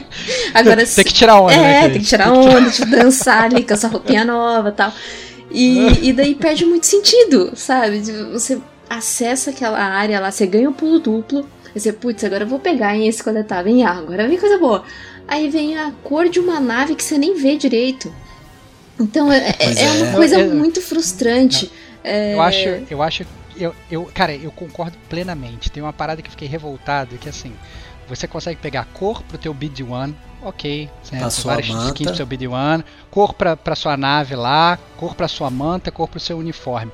Só que para mim a parada mais inútil é que você consegue customizar o seu sabre de luz. Ah, quando não! Você fala, quando, você, quando, quando, você vira e fala assim para qualquer pessoa e fala assim, não, você vai poder customizar o seu sabre de luz pra um fã de Star Wars, fala, nossa, que irado vou customizar o meu sabre de luz. Maneiro, é irado em teoria, né? Vou fazer o sabre de luz da minha cara. Sim. Só que o sabre de luz no jogo, ele tem meio que quatro partes. É, que é tipo assim, a parte de cima da empunhadura, a parte do meio Nossa. da empunhadura, a parte da base da empunhadura e a própria cor do, do, do sabre de luz, né? E a verdade é que quando você está jogando, você não vê, exceto a cor, você não vê qual é a empunhadura que você está usando. Exceto num cutscene, ou ah, você mudou o ganchinho que fica na base da empunhadura. Brother, na boa, tua mão tá segurando a parada, você nem tá vendo aquilo, entendeu? Então, assim, é realmente muito inútil, né? Essencialmente, ele só vai aparecer quando tiver, tipo, uma cutscene em que você vai estar tá com o seu sabre de luz pendurado na tua cintura e você fala, ah, olha ali aquela empunhadura que eu rodei aquele planeta inteiro para achar e tal. Então, então assim, tirando isso, sabe, é, é, é muito frustrante, porque principalmente se você quiser fazer 100% do jogo, você acaba rodando e todos esses negócios de Metroidvania que você faz, ah não, você vai rodar um planeta inteiro, você vai ficar meia hora para chegar no lugar para você achar uma, uma, uma camisa que você vai usar debaixo do seu poncho, ou seja, você nem vai ver a camisa. Né? Então, assim, é, é, é muito complicado. É, como falou Kate, né? Você, sei lá, tem um. Tem, tem uma, uma, uma um cosmético que não é que você não vai nem poder mostrar para o outro no online, você não vai nem poder mostrar para você, porque você não vai ver. Então isso é muito bizarro, entendeu? Você vê só na, na digamos, quando você está equipando e tal, selecionando qual que você quer, aí dá um close no teu sabre de luz, fala, você coloca na arruela, né, douradinha, é, rosa, é, que vai ficar é, escondida. É, não, assim, não, quando você monta lá, que dá um close seu, seu sabre de luz, fala, nossa, meu sabre de luz tá maneirão, hein? Mas aí quando você começa a jogar, você não vê o seu sabre de luz, ele tá voando desesperado na sua mão com você cortando as pessoas, né? Então, é, eu achei que não fez não fez muito sentido. Caiu. Eu acho que nesse é, ficou meio, meio caído e tal. Mas essa não foi a parte que eu achei mais caída do jogo. Né? Eu já vou puxar esse gancho porque teve uma coisa que quando é, eu logo comecei o jogo, passei o tutorial, quando chegou tipo, praticamente a primeira CG do jogo, aconteceu uma coisa que eu, eu mandei um Star Wars. Eu falei um, I have a bad feeling about this. Porque assim, é, eu, na primeira CG, o meu jogo travou e eu tive que resetar o videogame. Eu tive que ligar o videogame, desligar o videogame, ligar o videogame para o jogo voltar. E eu falei assim, nossa, esse jogo vai ser bugado. E, eu acho que isso talvez tenha sido a pior parte do jogo para mim. Então, eu acho que obviamente a gente tem que abordar isso aqui na parte de jogabilidade, né? Que a gente pode falar que o jogo é lindo, maravilhoso, as fases são lindas, como a Kate falou, que o combate lembra Dark Souls, que em mim é muito agradável e tal, mas a verdade é que o jogo ele tem realmente alguns problemas de construção, né, Digo? Sim, sim. É, eu acho que, cara, eu não, não lembro de ter tido o problema de travar o jogo, reiniciar, enfim. Mesmo que fosse sem precisar é, de desligar o videogame, travar e voltar, não tive isso. E é interessante que eu acho que a gente jogou. O mais legal que aqui dos três, é, todo mundo jogou em fases diferentes, com intervalos aí talvez de alguns dias ou um mês, mas a gente jogou apartado. E eu lembro que na minha situação eu vivenciei muito o atraso do áudio e isso me irritava profundamente, porque eu joguei em português e dublado e era muito desconexo, não era um delayzinho de 0,1 ali, era muito ruim mesmo. Então era e não era só a legenda atrasada, que é o que costuma acontecer quando você está assistindo uma série, enfim, alguma outra algum outro conteúdo, mas é era a pessoa falando e a boca mexendo muito depois, ou vice-versa, e era bem ruim você olhar aquilo, cara, visualmente era muito broxante você estar tá assistindo, olhando para tua tela, curtindo aquele entretenimento digital e você vendo uma falha tão absurda como essa. Isso me jogou lá embaixo, assim, no sentido de todas as CGs serem bem ruins de serem aproveitadas, mesmo algumas sendo boas em conceito de história, mas é, era muito mal é, é, passada, vai Pra mim, assim, e eu fiquei muito chateado com isso. Isso foi de longe o que mais me incomodou no jogo. Eu tive só dois problemas, assim, de bugs extremo, que foi com CG também. É, travou e eu joguei no PS4 e dá aquele travamento e aquela tela, ah, você quer reportar o seu erro tal, aí fica aquele loadzinho, Nossa. sabe? É, duas vezes aconteceu isso comigo, foi uma bem no comecinho e a outra um pouquinho da metade pro final. Aí. E, ah, não! E na batalha final também eu tive um pouquinho de bug. Um pouquinho não, tive bastante. tive os dois bugs assim na, na batalha final. Que o boss ele não se mexia. E. não, mas eu não conseguia dar dano. Aí eu tive que realmente sair do, do jogo, entrar de novo e reiniciar. Aí beleza, aí foi. E, de, e essas duas CGs que teve aquele crash meio total mesmo que pede que o próprio videogame já fecha o jogo. É, esse, essa, esse bug do, do áudio eu não tive. Eu não tive em momento nenhum. É, esse bug do áudio, na verdade, já estava alertado que ele existia. Inclusive, quando logo saiu o jogo, é, eu vi que estava nesse bug do áudio, falei, não, olha, eu já não estava muito afim de comprar para não estragar mais a série Star Wars que estava estragada para mim.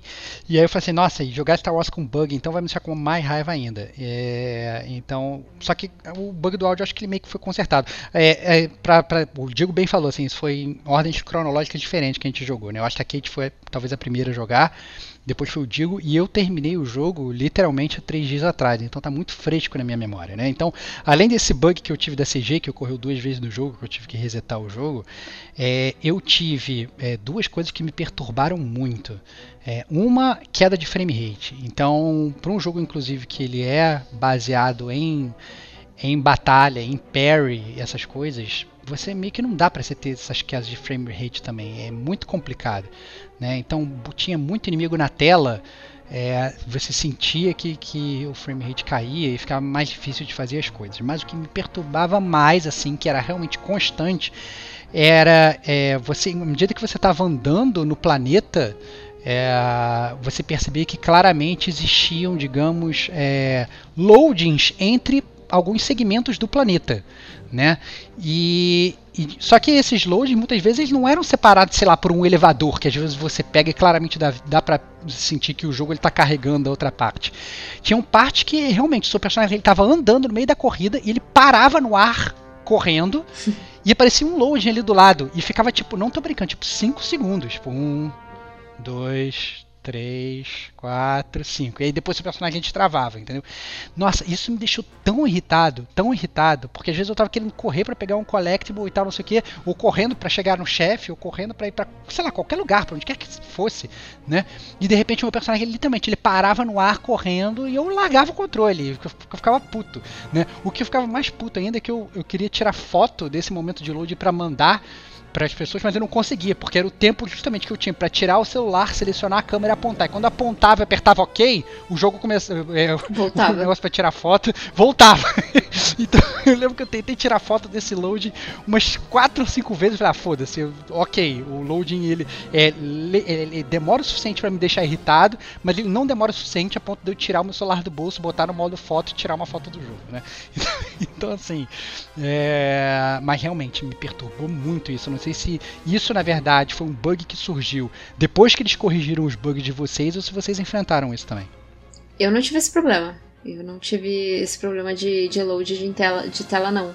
Inclusive, é bem bizarro isso, né? Porque, na verdade, se você está correndo num mapa aberto, não é para ele ter esse tempo de, de renderização. Normalmente, ah. o que eles fazem é, por exemplo, ah, você passar em um. Você entrar numa passagem estreita que é que você uhum. vem aquela CG assim, que é a CG para para dar o para terminar de renderizar, né, a próxima sala, é o loadingzinho aí disfarçado para você ir para outra sala, beleza. Mas de correr assim, não. Nem tanto que tinha algumas partes que eu corria, eu nem enfrentava mais o inimigo. Né? Assim, bem no finalzinho eu já tava correndo. É, eu já tava correndo. Isso acontece bastante, na verdade, do jogo, essas transições, né? Essa transição dele, o, o Call, ele é um cara que claramente você vê que ele tá muito fit, que ele não pode ser gordo, né? Porque a quantidade de vezes que ele se espreme entre as paredes para ir de uma parte para outra, né? Ele parece um verme, ele vai se esfregando ali entre as paredes, passando por cima, passando por baixo, enquanto a tela a próxima tela faz load. Às vezes ele chega até a ser um pouco claustrofóbico, né? De tanto que ele se esfrega ali entre as paredes. É tão engraçado. Tomb, Tomb Raider é, é totalmente É, esse é, tipo de, feelings, de É, você. Uncharted Feeling. Exato, é verdade, Uncharted também. É, acontece, acontece bastante, né? Até essa tela de loading eles meio que roubaram aí desse jogo. Você vê que eles tentaram meio que chupinhar coisas boas. O que, que tem interessante no Uncharted? É uma plataforma e um loading que você fica se raspando nas paredes. O que, que tem de legal no Dark Souls? Dark Souls é o combate, o parry, o parry do Sekiro e o, o inimigo que guarda a vida do Bloodborne e tal, não sei o. Então, eu acho que eles tentaram que captar talvez aí os pontos altos aí de, de, de grandes jogos ou táticas de grandes jogos que fizeram sucesso tentaram adaptar aí para o Star Wars Jedi Fallen Order.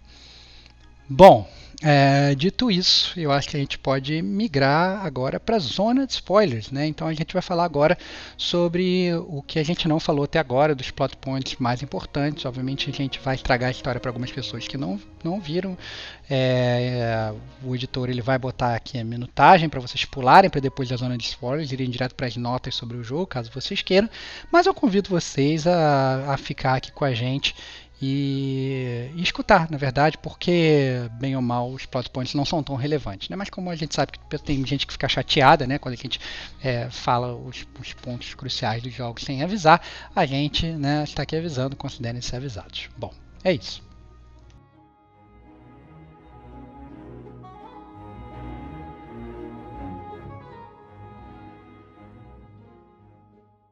Atenção Padawan, aqui começa a zona de spoilers.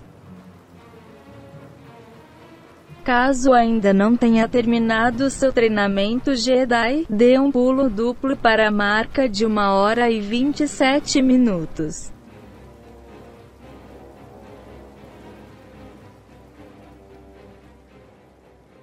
Bom, começando a zona de spoilers, né? Eu queria começar a zona de spoilers com talvez o, o spoiler, é, digamos, mais previsível do jogo, né? Que também é um clássico do Star Wars, né? Que no, no exato momento em que você é, encontra com a, com a Siri, né? É, que né, tá te dando todo esse coach de Jedi e tal, você pergunta para ela, pô, mas você não, nunca ensinou ninguém? Ela fala, não, eu tinha uma Padawan, mas ela já morreu, né? Aí quando você quando ela fala isso, você automaticamente, né, se você é fã de Star Wars, você sabe que a Padawan dela não morreu por nenhuma, né? Porque essa é a dica. essa é a dica do, do, do, Star Wars pra dizer que a pessoa foi convertida pro lado negro da força. Sim, sim. Essa hora que separa o fã e o não fã de Star Wars, né? É. O homem dos meninos ali. É. É, o, o que obviamente, assim, a, a Second Sister, que é o personagem, digamos, o vilão principal do jogo, a vilã principal do jogo, né? É, ela, obviamente, ela é a discípula da, da Siri, né? A Trilla, que é o nome dela. Então, é, mostra na verdade que é, quando teve lá a, o, digamos, o golpe de Estado do Império, talvez, né?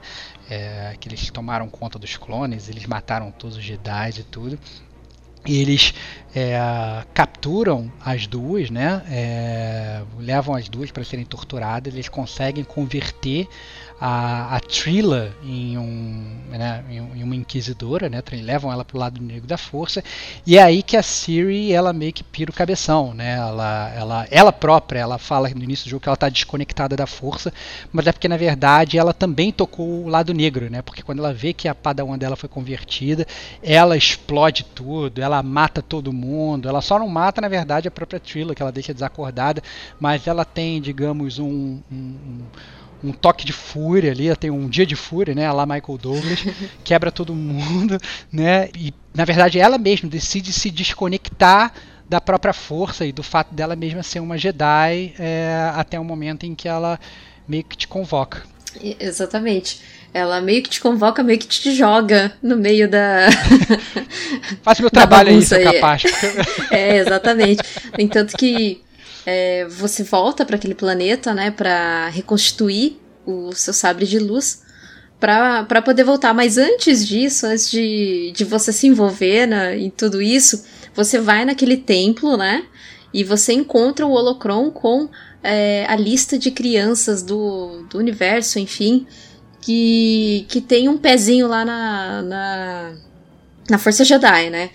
E, daí esse holocron ele é roubado de você. E daí você tem mais um mais um porquê que eu vou lutar com essa pessoa para poder, né, além de, de ajudar a, a série aí, é, a pegar o holocron de volta para que o Império não, não vá atrás dessas crianças antes e, e possa matar essas crianças, né? Porque a, a intenção deles é fazer uma nova ordem aí de Jedi's. Eu achei bom isso, na verdade, porque, pelo menos em teoria, porque mostra que acaba sendo bem um estilo Indiana Jones o jogo, no sentido de que estão as duas pessoas, estão os dois times, né, o time dos bonzinhos e o time dos maus, buscando a mesma coisa. É, é um bem né? comum, é, não bem, não sei, um é um objetivo bem, em comum. É um objetivo, objetivo comum, é, objetivo comum. Então, na verdade, você está buscando o Holocron para, na verdade, achar todas as crianças e criar a nova ordem dos Jedi e a a, o Império, né, está buscando na verdade o Holocron para ir lá e fazer um infanticídio e matar todas as crianças que são Jedi. que é meio então, bizarro, talvez né? recrutar, recrutar elas pro lado negro, sei lá o que eles querem fazer com as crianças, né? Então é, é, acaba sendo sendo um, um, digamos um ponto comum da história dos dois.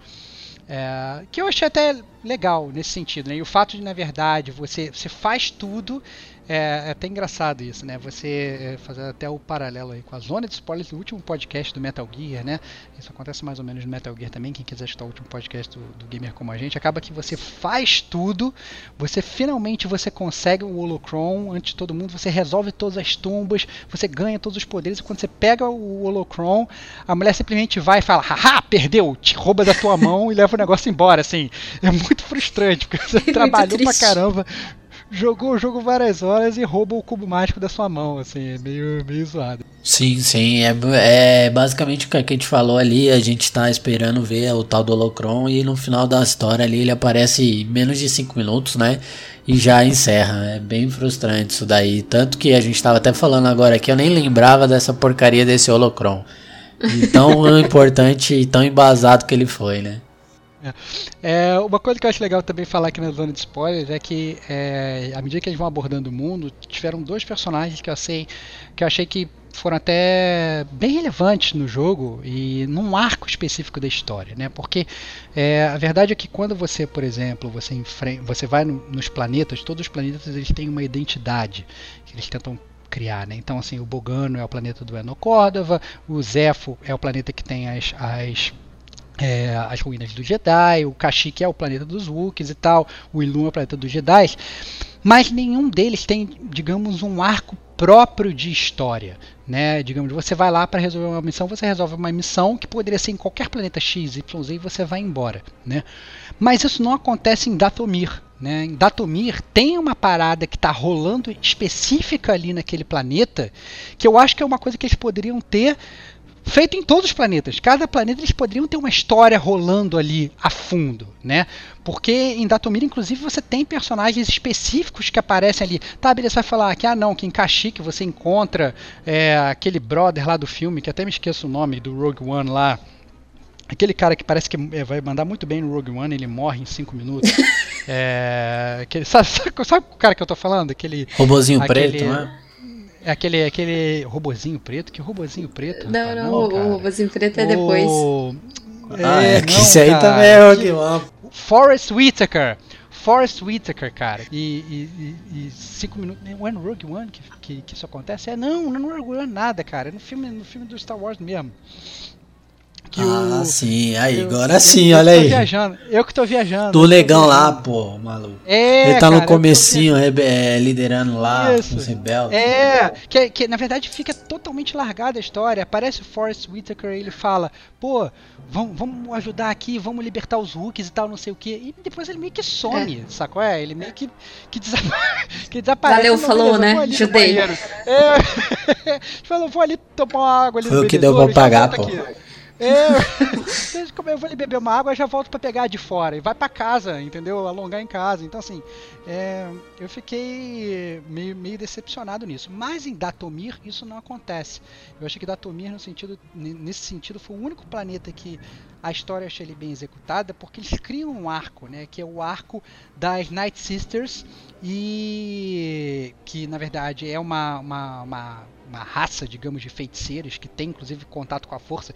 Essa raça de feiticeiros já foi abordada lá na, no Clone Wars, quem viu Clone Wars conhece, né? E elas estão ali em Datomir e na verdade toda a raça ela foi dizimada né? E, é, e a verdade é que tem um Jedi lá que é o, o Taron né? Que obviamente quando você ele aparece para você já saca que o cara é um Jedi, é um cara que ele tá lá com um manto e tal, ele meio que banca de mendigo para você, mas como falou o Digo, né?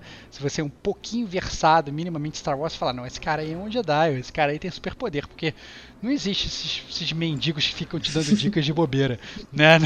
na, na, na série de Star Wars, né? Então é, e na verdade ele tá lá, é um Jedi que depois que, que ele mesmo se. Ele, ele, não acredita mais nos próprios Jedi, na ordem dos Jedi, ele, quando todo mundo foi aniquilado, ele meio que se refugiou ali, ele meio que deturpou toda aquela sociedade e tal. E, e obviamente ele acaba se tornando até um, um próprio. Ele tem o seu próprio arco, ele tem, digamos, uma parte vilanesca. Você. É, depois você tem que enfrentar ele, tem uma boss battle com ele. E aí depois a menina, inclusive a Night Sister Mary, né? Que ela acaba interagindo com você durante o jogo que ela acaba meio que pagando de vilã no início. Ela depois, quando ela vê que você está do lado dela e que os Jedi na verdade são bonzinhos, ela entra pra, para sua equipe, né? Digamos, ela entra para fazer parte da tua, da tua gangue que anda de aviãozinho com você. Ela inclusive te salva no final do jogo. No final do jogo você tá meio morrendo afogado, ela vai e te salva. Então achei super legal essa parte que é uma coisa que eles poderiam ter executado em outros planetas, né? Criado uma história profunda em outros planetas Verdade. e, e não criaram, né? Ficou uma parada meio vazia. Verdade. Inclusive a, a batalha do boss com ele é muito boa. É muito boa. boa. Nossa, eu, eu sofri, hein? Nossa senhora, mas é muito, muito boa mesmo. Acho que é do, do jogo todo é a melhor. É muito divertida, né? Ele, ele usa dois sabres de Isso. luz, né? Ele vai, ele tira assim, nossa, é muito divertido. É, é muito legal. O próprio o, o, design de personagem dele, ele é um, é um personagem que parece ser bem desenhado. Poderia sim ter tido mais tempo, né? Mas eu achei que o pouco tempo que ele teve, ele até brilhou, assim, muito mais que o Force Whitaker e tal, nos outros, nos outros planetas. O Zepho, inclusive, que não tem praticamente nada, é um planeta vazio, né? O, o Ilum, por exemplo, quando você vai lá, como falou a Kate, tem um determinado momento do jogo que você, você tem que refazer o seu sabre de luz, né? Então você, você faz parte, né, de toda a parte de Dai para você deixar de ser padawan e tal e tudo. Você também tem que construir o seu próprio sabre de luz, todo mundo sabe disso. Então aí você tem que ir para Ilum, entrar em contato com o seu cristal. Mas mesmo Ilum é um, é um planeta mais vazio, né? Não tem muito o que fazer ali, não tem personagem para você falar. Óbvio que depois o Império chega lá, você tem que enfrentar, aparecem vários Stormtroopers e tudo. Então assim é, mas acaba sendo muito vazio em termos de construção de história. Mas é, em Datorim, apesar de ser um, um, um, Em Datomir, apesar de ser um, um planeta que é inclusive menor do que os outros, eles pelo menos conseguiram criar esse arco de história legal, né, Gil? Sim, sim. Eu gostei muito de Datomir. É, acho que um, é, ele, ele tem uma desconexão bastante significativa em relação aos outros planetas, né? Acho que até o próprio Bogano, ele, todos eles trazem muito verde, assim. Se para quem não é tão habituado ou tiver ou tá no começo do jogo ainda se confunde muito entre os três. Mas Datomir não, ele tem aquele vermelhado, aquela parada mais satânica, pesada ali, que você não sabe o que, está acontecendo. Acho que o, o, de todos os planetas, inclusive, é o planeta que mais ele, ele consegue conectar bem com a história, assim, independente do que está acontecendo, mas pela diversificação que ela, que ela propõe. É, eu acho que tem batalhas boas também, você enfrenta um morcegão gigante, né? Aí tem umas animações boas que você vai meio que cavalgando no morcegão e te joga lá de cima, né? Você pô, eu achei uma boss battle até divertida, né? Não achei difícil, mas achei divertida e tal. Mas não tem e, difícil, e, né? É, é não, nesse jogo, essa é a verdade. Esse jogo é, faltou. É, a gente até falou. Faltou, acho que faltou um pouco de dificuldade. Acho que a partir do momento é aquele negócio, né, que você, se você for um pouquinho versado em Dark Souls, você quando você aprende que na verdade você não tem que dar porrada seu sabre de luz, você tem que dar parry, você meio que, né, zera, zera Você ainda tem o um poder, lembro... né, pra usar. E você ainda Sim. tem o poder. É como falou a Kate, assim, isso é uma reminiscência muito grande do Force Unleashed, né? Não sei se vocês chegaram a gostar, a jogar o Force Unleashed pro, pro PS3. É, tem o 1 e o 2, o 2 é bem abaixo do 1. Mas, mas no assim, o Force Unleashed era assim, você ia andando, você só ia isolando os inimigos pra fora da ponte, assim. Né? Vinha o cara no penhasco, você isolava. Aí vinha o cara, você levantava e você jogava ele na parede, não sei o que. Era muito divertido nesse sentido. E esse jogo, a, a partir do momento que você desbloqueia é, esses momentos, esses, né, essas habilidades de força, né, quando você é, começa a usar, o jogo fica bastante divertido. Sim. Mas, no, aproveitando que a gente está na zona de spoilers, eu queria falar de uma aparição especial é, no final do jogo, né? Porque, digamos que no clímax do jogo, você está naquela sua batalha é, final contra a, a, a, Second a Sister. Second Sister, né? Que é a Inquisidora, a Trilla. E você vence e você fala, demorou. É, venci o jogo, acabou. Eu achei que foi até uma batalha até bem mais fácil do que eu imaginava que, que, que poderia ser. E só que no momento em que você mata ela, digamos, mata ela não, que ela nem, nem, nem morre nesse sentido, no momento que você vence ela, mas no momento que você vence a batalha, eis que surge o verdadeiro vilão, né, e o do, do, do, Star Wars e no seu prime, né, porque aparece o Darth Vader e nesse momento o Darth Vader ele está, digamos, no, no, topo da carreira dele, né? Ele acabou de participar de, de, de, o Anakin ele acabou de aniquilar todos os Jedi, ele acabou de, digamos, vestir a sua armadura, né? É, como a gente falou, isso passa logo alguns anos depois, né? Cinco anos depois do episódio 3, que é a Vingança dos Sith. Então você vê que é aquele Darth Vader que, inclusive, ele até se move relativamente rápido, ele tem pleno controle sobre a força, ele tá realmente super poderoso. E é, é, é até engraçado isso, porque o, o, Darth Vader ele, ele vira para você e fala assim: e aí, cara, você vai me enfrentar? E o próprio Cal vira e fala assim: não, não vou não, e começa a correr. Tá no melhor momento dele, né, cara? Acabou de sair é. de um talk show com o Jimmy Fallon, inclusive. É. Tá ali, ó. Você é doido. É, cara, assim, muito, eu achei muito divertido. E aí é que é, foi nesse exato momento, eu, até o momento eu tava achando que a Second Sister era um vilão meia boca, mas ok, tava bom pra história. Mas quando, pela mera aparição do Darth Vader, e porque, obviamente, tudo bem, ele tem uma bagagem que ele já carrega de outros um milhão de filmes que já, já apareceu, de construção de personagem e tudo.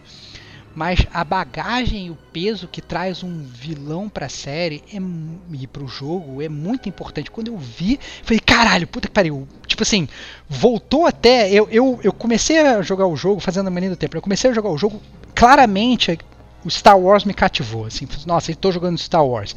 Mas à medida que eu fui jogando o jogo, ele se, foi se tornando um Dark Souls, um Uncharted, um não sei o que, ele foi aos poucos deixando de ser, Dark, de ser Star Wars e passando a se tornar essa mistura de jogos. Aí, quando chegou nesse final e aparece o Darth Vader de novo, parece que teve aquela energia de Star Wars que voltou de novo pro meu corpo. Falei, caraca, é o jogo Star Wars, o Darth Vader está me perseguindo, eu tenho que fugir. Eu achei bem divertido essa parte. E você, Kate? É, eu acho assim. Bom, é que tem toda essa coisa de nostalgia por causa do Darth Vader e tudo mais. Claro. Mas o que eu acho, às vezes, é que a Disney, a Disney, não sei, a EA, enfim, eles têm um pouquinho de medo de não colocar personagem uh, antigo de, de Star Wars justamente. Que vende. É, porque vende. Entendo. Porque vende e justamente assim, tem, tem esse sentido de medo, porque ah, se não colocar, os fãs não vão gostar, se, se não colocar, não vai ser Star Wars, como você mesmo já estava falando, que já estava sentindo que o jogo já é. não era mais Star Wars, justamente, né? Exatamente. E, e daí no Exatamente. finalzinho você tem aquela descarga de adrenalina de Darth Vader, só que assim, o quê? Três minutos de, de jogo. Então eu acho assim, eles precisam escolher um, um, um direcionamento. Ou você usa um personagem não desde o começo, mas sei lá, da metade pro fim, ou você Uhum. não usa, ou você arrisca, né? Porque tudo bem, é Star Wars, é Star Ou então Wars. você constrói, ou então você constrói essa Sister bem, um né? mundo Você novo, ou cria uma ela- história. Cria ela uma grande vilã. Isso, É, exatamente. cria- Então, assim, Concordo. você, você tenta, tenta não, né? Você joga uma vilã o jogo inteiro é, ruim, pra no final você dar um gostinho do que poderia ter sido melhor. Então, assim, é, é muito estranho isso, muito estranho. No entanto Me que fez mudar de ideia. na, a- Já me fez mudar de ideia, porque eu não tava conseguindo. Eu, eu, fiquei tão enebriado pela, pela Darth Vader. É, que, que eu meio que. Eu esqueci da Second Sister. Foda-se Second Sister, né? Mas é, isso, essa é a prova do quão fraco é o personagem dela, né? Sim. porque ele aparece para matar ela. Porque na verdade você não matou ela, você stunou ela e do nada ele aparece assim e mata ela, porque ela falhou na missão dela, né? Na missão do Império. Então ele vai lá e mata ela e tipo assim, cara, o que era para ela ter sido um puta de um vilão super forte para você enfrentar, vira um, uma poeira perto dele.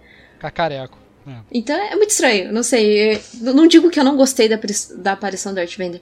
Gostei, achei legal, bacana, mas é, é justamente isso que eu falei, sabe? Não, para mim não, não foi tão assim, uou! Ah, é, a aparição do Darth Vader, na verdade, ela mostra o quão fraco foi a Second Sister, na verdade deixa esse, esse gosto ruim na boca de que na verdade eles poderiam ter construído um personagem muito melhor, uma história mais engajante ao longo da jornada. Até porque você durante o jogo você chega a enfrentar a Second Sister algumas vezes, né? Você, eu acho que você enfrenta ela tipo ela vezes, foge, né? Vezes, Se enfrenta, é, ela, ela foge. foge. Ou então o Obi-Wan Obi te salva, na verdade. Ah, tem hora que ela vai te matar, a Obi-Wan meio que ativa uma parede, né? A, a lá, de novo, a lá é Star Wars, a gente já viu isso, né? Tipo aquelas paredes de laser que na batalha lá do Qui-Gon Jinn, do Obi-Wan com o Darth Maul, que volta e meia tem aquelas paredes, né, que separam eles.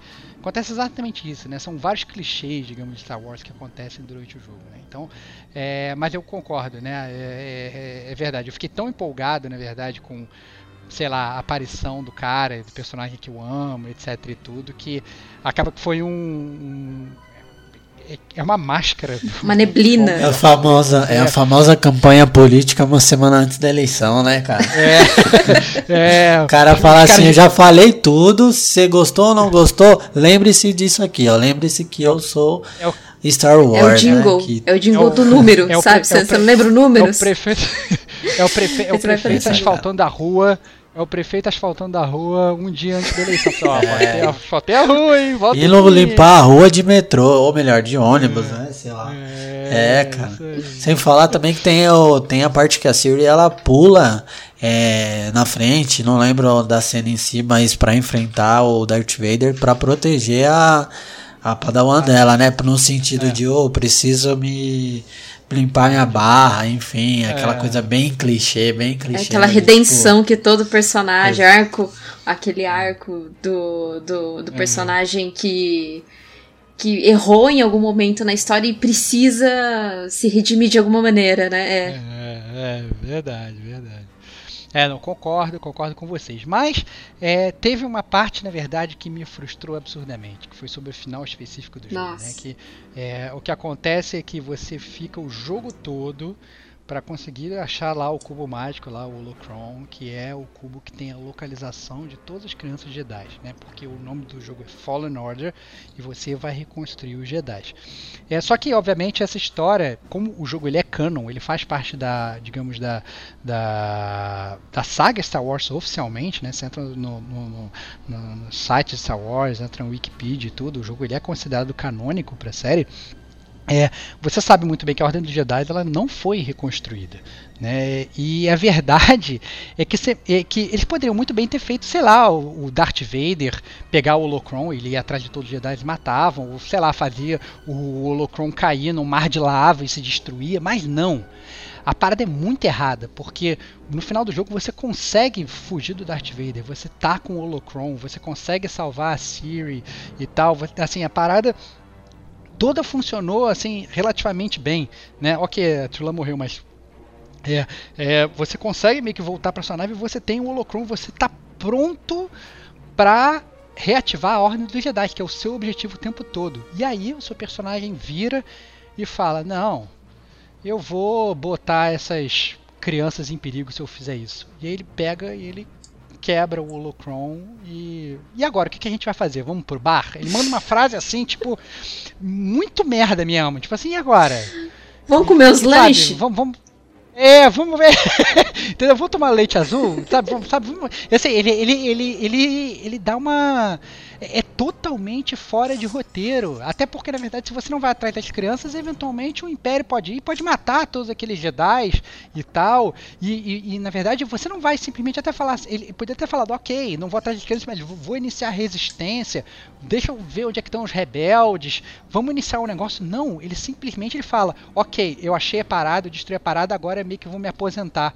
Entendeu? Ganha na Mega Sena, quero ir pro bar. Sabe? Então, assim, cara, é muito, muito triste, muito fora de roteiro esse final. É, eu só não lembro agora se ele tem aquele insight que ele vê que se ele continuar com o Holocron e for atrás das crianças, ele vai pro lado negro da força? Eu não lembro, não lembro se tinha. Não, ele, ele, ele, tem, ele tem um insight de brother, eu vou botar as crianças em risco, sabe? É, é, é um insight, nossa, cara, é uma parada muito ruim. É, é, é uma parada bizarro, muito ruim. né?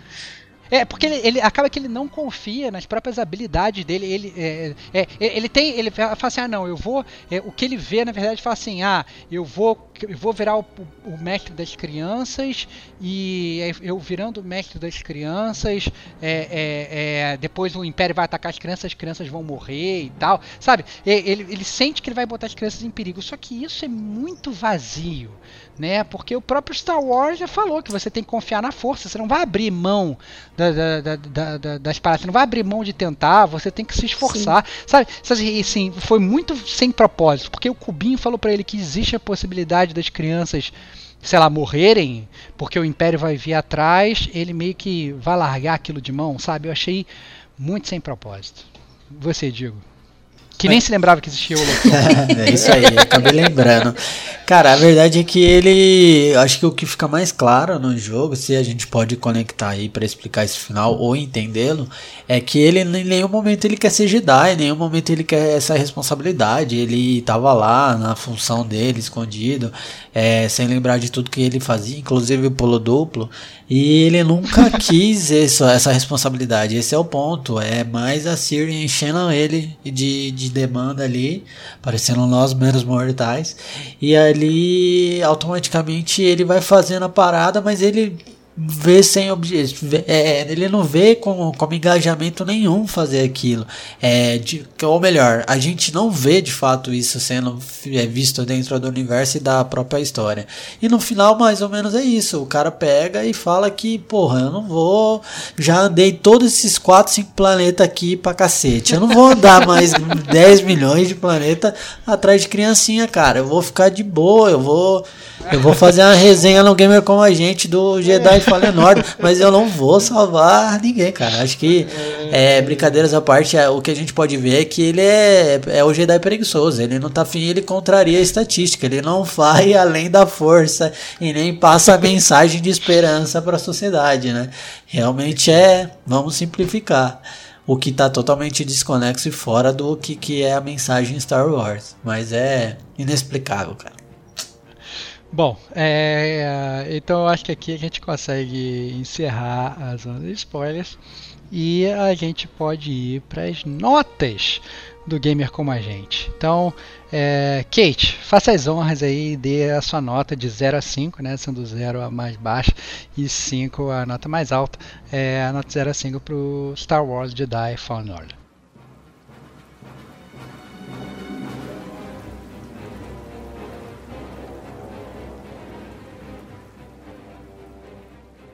Parabéns, você sobreviveu à zona de spoilers e terminou seu treinamento Jedi.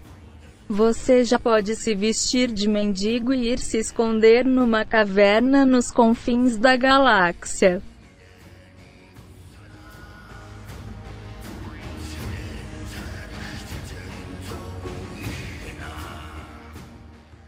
Eu, antes de começar o cast, eu, eu fiz alguns pontos e foi dando nota e depois eu dividi, né? Eu fiz seis pontos de nota e, e dividi Nossa. todas as. Boa. em seis aqui. Ponderou na hora, ó. e assim, só pra, pra eu poder é, defender aí a minha nota, é que assim, eu não achei o jogo surpreendente em nada. Tudo bem, ele é bonito tal, mas isso, jogo bonito a gente tá vendo bastante jogos saírem. Sou fã, sou fã, mas eu, foi o que eu disse no começo do cast. Eu não sou tão fã a ponto de, de falar que tudo que, que vem de Star Wars é maravilhoso. Mas, assim, é, o graf, gráficos e cenários assim não sustenta a história que é fraca e que tem personagens e vilões assim que não tem carisma nenhum, que você não entende, na verdade, né? O que a gente já ponderou aqui no, no cast. E assim, eu eu acho que o jogo ele saiu muito empurrado, ele tinha que ter um pouquinho mais de tempo de, de desenvolvimento e também de roteiro. É, foram quatro, cinco pessoas que escreveram o roteiro, eu não vou lembrar agora o nome, mas eu achei que foram pessoas que não tinham muita ideia do que é, do que é Star Wars. Assim como o Estevão, que sabe bastante, ele colocou, foi, foi falando vários pontos aqui que nem eu lembrava. Mas enfim, a minha nota são três sabres de luz. Porque para mim é um jogo mediano. Não, não, vou, não vou passar disso. Boa. É, vou dar minha nota então, vou deixar o Digo para encerrar no final. Que é isso. É, é, eu vou, assim, eu. Eu acho que assim, foi um. Foi um prazer jogar esse jogo. É, mais pelo prazer de me reconectar com Star Wars do que pelo jogo em si e pelo roteiro em si, né? Eu acho que assim, o jogo ele como eu falei no início do cast, eu estava muito desligado do Star Wars. Eu realmente achei a, a, última trilogia bem ruim, até porque eu acho que eu fui pro cinema com um hype, tipo, sei lá, muito grande e estava achando que eu ia viver aquilo tudo de novo. E eu achei o roteiro fraco, achei infantil, achei os personagens novos ruins e tal. E eu acho que o jogo ele resgatou um pouco do amor que eu tinha pela franquia, né, que esses últimos filmes eles destruíram completamente, né? Eu acho que o jogo ele tem todas as marcas registradas de Star Wars. Então tem o Android que fala com barulhinho, que tem memória apagada, ele tem o discípulo que vai para o lado negro, ele tem o mestre Jedi que vai se exilar, ele tem o mestre Jedi que morreu lutando, ele tem, eh, tem até a Stormtrooper errando tiro, né? Até é engraçado isso. No jogo você consegue dar parry, digamos, nos tiros do Stormtrooper, às vezes você vê que você está parado, eles erram, né? Que é uma é um clássico de Star Wars, né? Os Stormtroopers eles não, meio que não conseguem acertar os tiros, né? E eu achei que assim o o início e o final do jogo eles eram especialmente é, legais para mim. Eles iam a, a, inclusive subir a minha nota até a Kate é, desvendar esse mistério para mim na zona de spoilers que eu não vou falar aqui e que na verdade acabou meio que piorando inclusive o roteiro para mim da série, né? Então eu diria que minha nota antes, eu diria daria uma nota até mais alta para o jogo, mas eu vou até abaixar porque realmente o roteiro ele poderia ser muito, muito, muito melhor.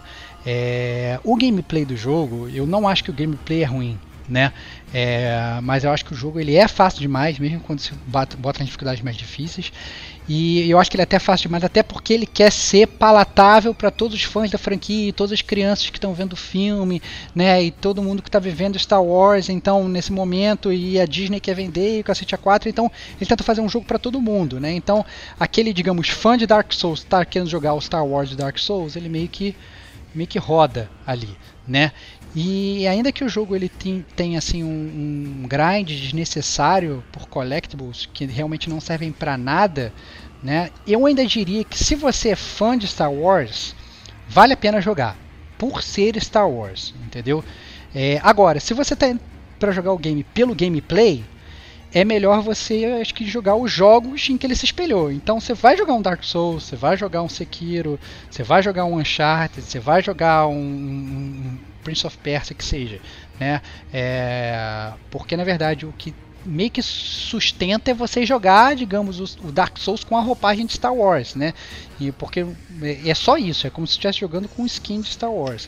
Mas é obviamente muito melhor você jogar o jogo original, né? E uma nota de 0 a 5, eu acho que eu acompanho a Kate aí, eu dar uma nota mais alta, eu tava planejando uns 3,5, 4, mas sou mais, mais, era mais pelas reminiscências do que pelo próprio jogo, então estaria sendo é, injusto com os games que aqui escuto, né? Então eu vou dar três galáxias muito, muito distantes pro Star Wars é, Jedi Fallen Order. E você, Digo, sua nota e encerramento aí, cara. Porque é isso, cara. Vocês me deixaram pra desempatar isso. Meteram dois, três aí.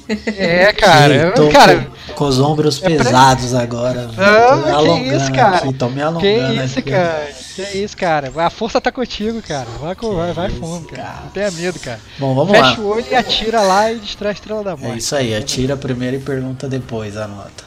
É, não, vamos lá então. É, acho que o principal ponto aí, acho que eu vou falar um pouquinho do que eu achei que foi talvez negativo no meu ponto de vista.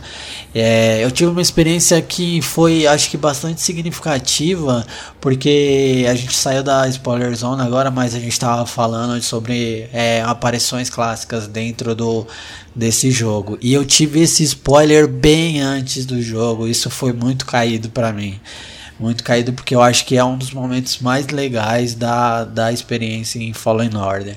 Então eu já já já perdi um pouco aí. É, uma outra coisa que me incomodou muito, é, ou melhor, me, me desanimou na verdade, eu criei um hype vendo o trailer, foi o combate nas tumbas. Eu vi, eu lembro de ter visto o gameplay com aqueles é, sacerdotes lá, aqueles guardiões, e cara, eu achei genial. Eu achei que ia ser uma boss battle nível Dark Souls, aquela que você fica 5, uhum. 10 minutos. Os caras eram é, amedro, é, amedrontadores, cara. Você falava assim, pô, vai ser um combate irado contra esses guardiões, que parada sinistra. Essa, esse negócio parece um Robocop aqui, enfim, cara. Falei, pô, vai ser muito maneiro e na verdade de você 10, 30, 10, 20 segundos você mata o cara, velho. Até menos quando você pega o jeito.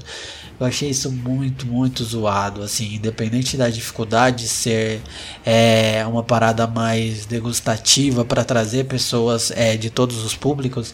É, e a gente sabe que o nicho de dificuldade ele é muito menor, mas eu acho que foi muito, muito fácil, principalmente ali. Eu acho que não só ali, mas faltou batalhas marcantes. Acho que a gente conta nos dedos ali os momentos bons mesmo de combate com boss e isso faltou. E a gente querendo ou não, quando você traz uma semelhança do, do próprio Dark Souls ou, ou de universos como esse, você espera pelo menos com mesmo nível de dificuldade inferior, combates mais épicos. Isso não acontece, isso falta. Boa. É, também uma coisa que me incomodou bastante foi a, a, a, questão de captura de imagem. Eu lembro que, cara, o Call é muito bem feito, é o ator da série Gotham. A gente tem a Second Sister, a atriz igualzinha. É, enfim, vários personagens ali, o próprio Will Talker igualzinho. Mas, cara, a Siri me incomodou demais com aquele olho esbugalhado dela, cara.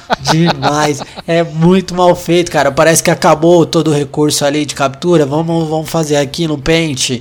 Fica aquela parada muito mal feita, muito mal feita. Você olha a atriz é, que eles, vamos dizer que se basearam.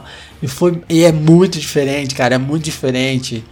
É, enfim, cara, muito faltou, bom. Faltou budget. Faltou, faltou budget. budget. Ali, ali a gente é o famoso jeitinho brasileiro foi adaptado, cara. Foi muito mal feito. É, isso eu achei bem zoado, era bem incômodo, incomodou bastante ficar olhando aquele olho esbugalhado o tempo todo. Me pareceu muito o bug do Assassin's Creed Syndicate lá atrás, quando faltava rosto. É, cara, facilidade do jogo também eu acho que é o que o Stevox falou, acho que todo mundo sentiu.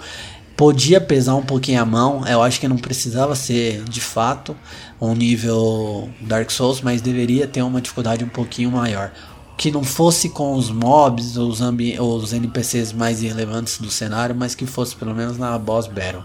É, eu acho que muita gente matou de primeira, quem não matou de primeira matou de segunda, não, mas não tem desafio.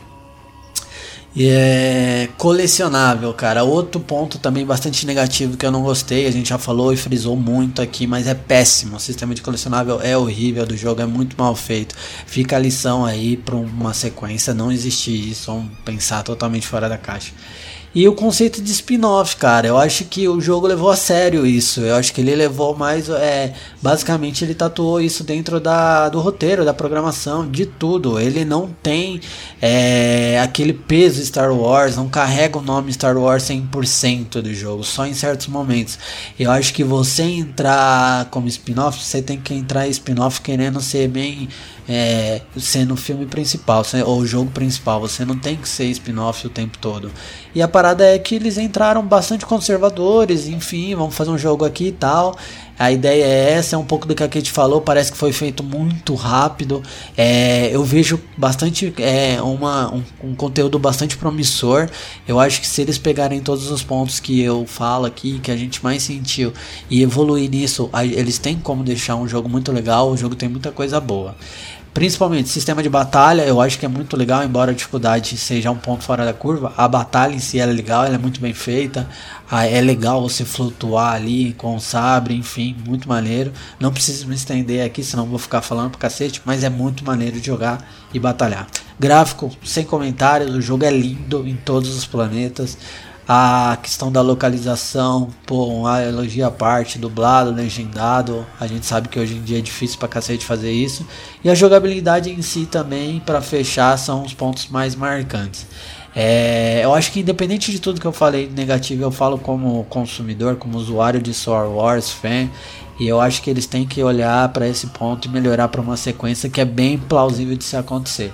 É, portanto, eu não darei uma nota tão alta, mas também não serei tão injusto, até pelo contexto, pelo esforço e tudo mais, e pela diversão. Foi um jogo que eu platinei, que eu curti, aproveitei, reclamei também, mas nada mais justo do que entregar para ele hoje quatro looks perdidos que o Italker não achou até agora. Muito bom, muito bom. Nossa, cara, fiquei até emocionado com essa, com essa tua teu, teu resumo aí do final, cara. Realmente, acho que abordou tudo aí. É, mais uma vez, né? É, obrigado Kate por ter participado, obrigado Digo por ter participado. É, sem vocês é, não teria sido a mesma coisa, obviamente. É, obrigado aos ouvintes né, que nos acompanharam até aqui. Em tempos de corona, lembre-se, fique em casa, né? E semana que vem tem mais gamer como a gente. A gente se vê lá e que a força esteja com vocês.